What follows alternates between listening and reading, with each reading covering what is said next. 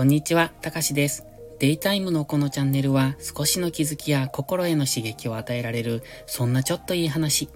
意識高く見える系、でも本当はダメ人間な僕が皆さんにちょっとした話のネタになるようなアウトプットをしていきます。今回は琵琶湖疎水を語るというタイトルでお話ししますね。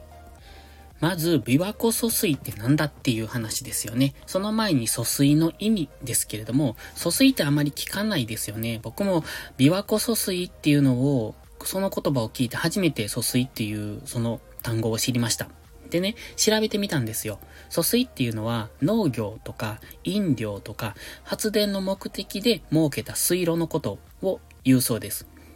なので、まあ、水路、よくね、あの、この辺は田舎なので、田んぼでね、ダムからの水を引き入れる水路、用水路っていうのがあるんですが、まあ、それの大元になるもの。なので、単純に言えば運河ですよね。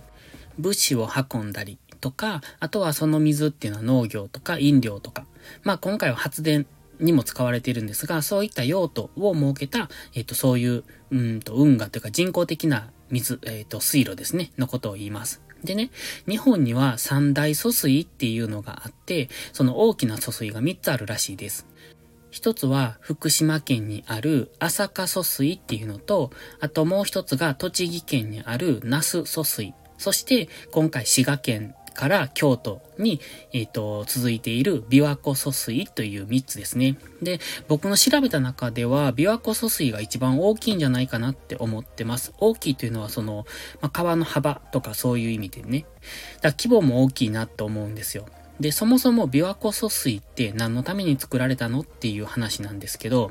ちょうどね、明治維新の後で、あの、都が京都から東京に移った時に、えっ、ー、と、京都の町がもうかなり衰退したらしいんですね。もともと40万人ぐらいいた、えっ、ー、と、人口がね、あったのに、それが22万人ぐらいまで減ったらしいです。で、そこで、えっ、ー、と、その時の知事かな？あですね、が、あの、京都の、その町おこしというか、活力を呼び戻すために計画したのがこの琵琶湖疎水だったんです。で、もともと京都っていうのは水不足で悩んでいたところでもあって、で、やっぱ海から遠いんですよね。で、琵琶湖からの、あと水とか、あの、海からの物資っていうのを琵琶湖経由で京都に運んだりとか、そういう計画も過去からあったらしいんですけど、やはり滋賀県から京都に行く途中の山があるんですけどね、そこを、こう、トンネルを掘っていくっていう技術がその当時はなかなか難しかったみたいなんです。で、えっ、ー、と、ずっと断念されてたんですが、ちょうどそこの、えっ、ー、と、明治が終わったあたりですね。その辺で、えっ、ー、と、国家プロジェクトとしてそれをやり出したらしいんです。だから、今で全長18キロなのかなで、琵琶湖疎水には第一疎水っていうのと、第二疎水っていうのがあるんですね。で、最初に作られたのが第一疎水です。で、この第一疎水っていうのが全長が約18キロ。で、川、川というか、まあ、その運河の幅が6メートルから11メートルなんですよ。かなり大きいと思いません？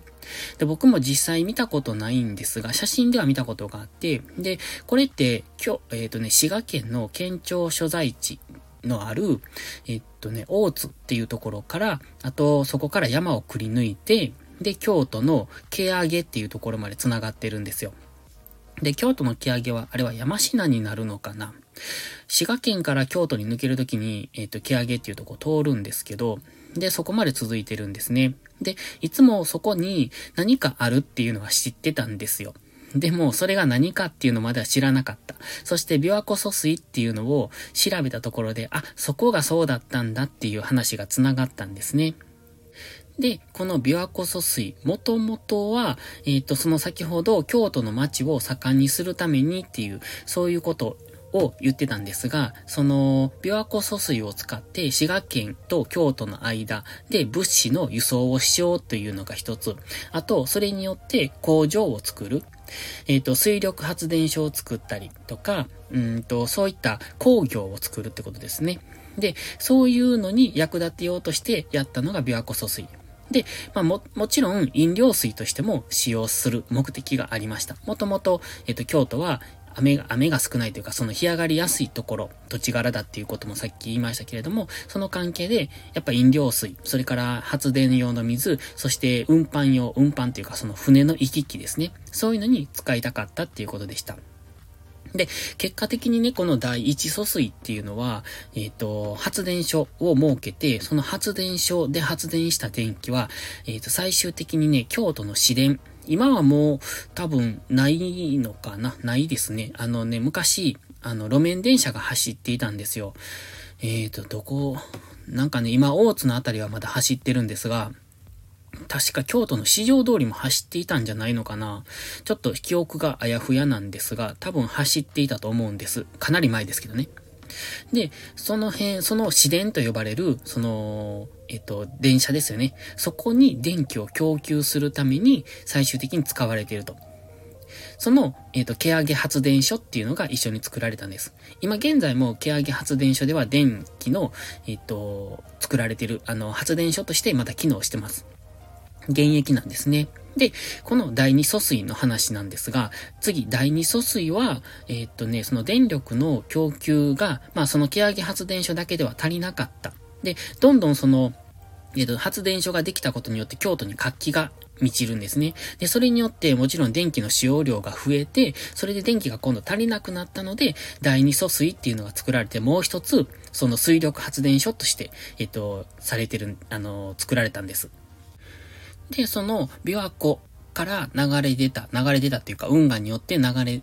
出された水が京都の毛上げっていうところに入るんですけど、そのちょうど毛上げのところでね、急勾配があるみたいなんですね。あの、高低差。えっ、ー、と、ち、高さが36メートル。垂直距離にして36メートルの高低差があるらしいんですよ。で、そこを船は、えっ、ー、と、行き来ができないじゃないですか。あまりにも急流になっちゃうので。だからその毛上げっていうところがちょうどそこに当たるんですが、そこに毛上げインクラインっていうのを作って、そこは、うんと何をしたかって言いますと、船で物資を運んできて、そこで高低差がありすぎるから、川としてその船をそこに流すと危険なので、だから船だけ別。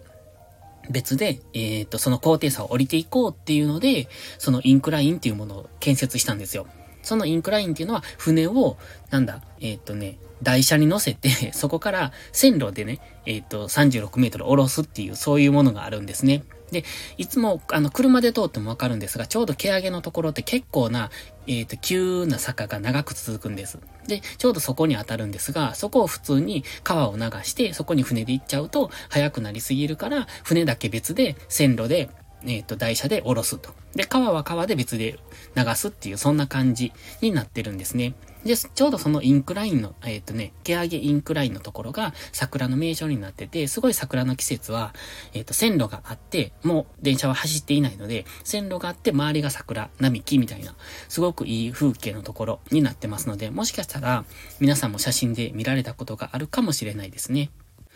で、まあ、それ以外にも、まあ、物資の運ぶだけじゃなくて、えっ、ー、と、その大津毛上げ館っていうので、旅客運送っていうのもしてて、船で、まあ、船旅ですよね。っていうのもしてたみたいです。で、今それの、うんと、まあ、観光用として復活したのが、えっ、ー、と、琵琶湖疎水船っていう、そういうのが出てるんですけれども、それに乗りたいなって思ってたんですよ。でもまあちょっとあの、うまく日数が合わないので、日数というか時間と、あと予約も結構入ってたので、合わなかったから、まあ乗らないんですけどね。うん、いつか乗ってみたいなと思ってます。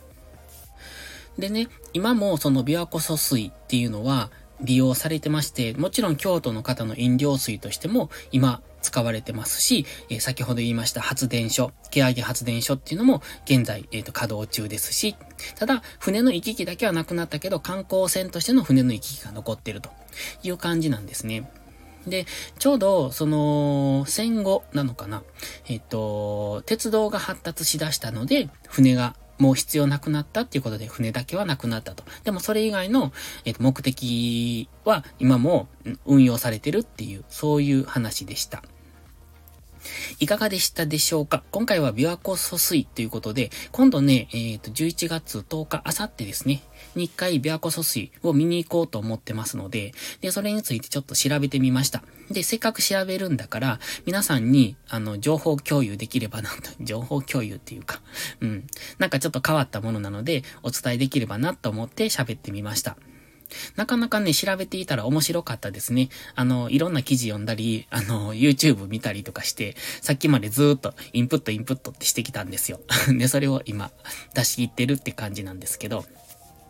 ちなみにね、その、毛上げ発電所とかも、えっと、見ることはできます。中を見学することはできないんですが、外から建物を見ることはできて、ちょうど明治の時に作られたものなので、赤レンガのちょっといい感じの建物ですね。で、それから、あの、南禅寺ですね、琵琶湖疎水のその分岐して、なんて言ったかな、分水っていうのかな？その分岐して南禅寺を通って、その飲料水を、えっ、ー、と、運ぶ、そういう、あのー、水道橋みたいのがちょうど南禅寺にあるんですよ。で、そこも結構な、えー、写真スポットになってますし、よかったらそこの見学、見学、観光ですね、とかもいいなって思ってますので、今度その10日にも行こうと思ってるんですが、あいにく雨な感じなので、ちょっとどうかなって思うんですけど、もしよかったら一度訪れてみてください。というところで、本日はこの辺で終わろうと思います。今日は琵琶湖疎水を語るということで、先ほどいろいろ調べてみてたものをアウトプットしてみました。皆さんの少しお役に立てば幸いです。それではまた次回の配信でお会いしましょう。たかしでした。バイバイ。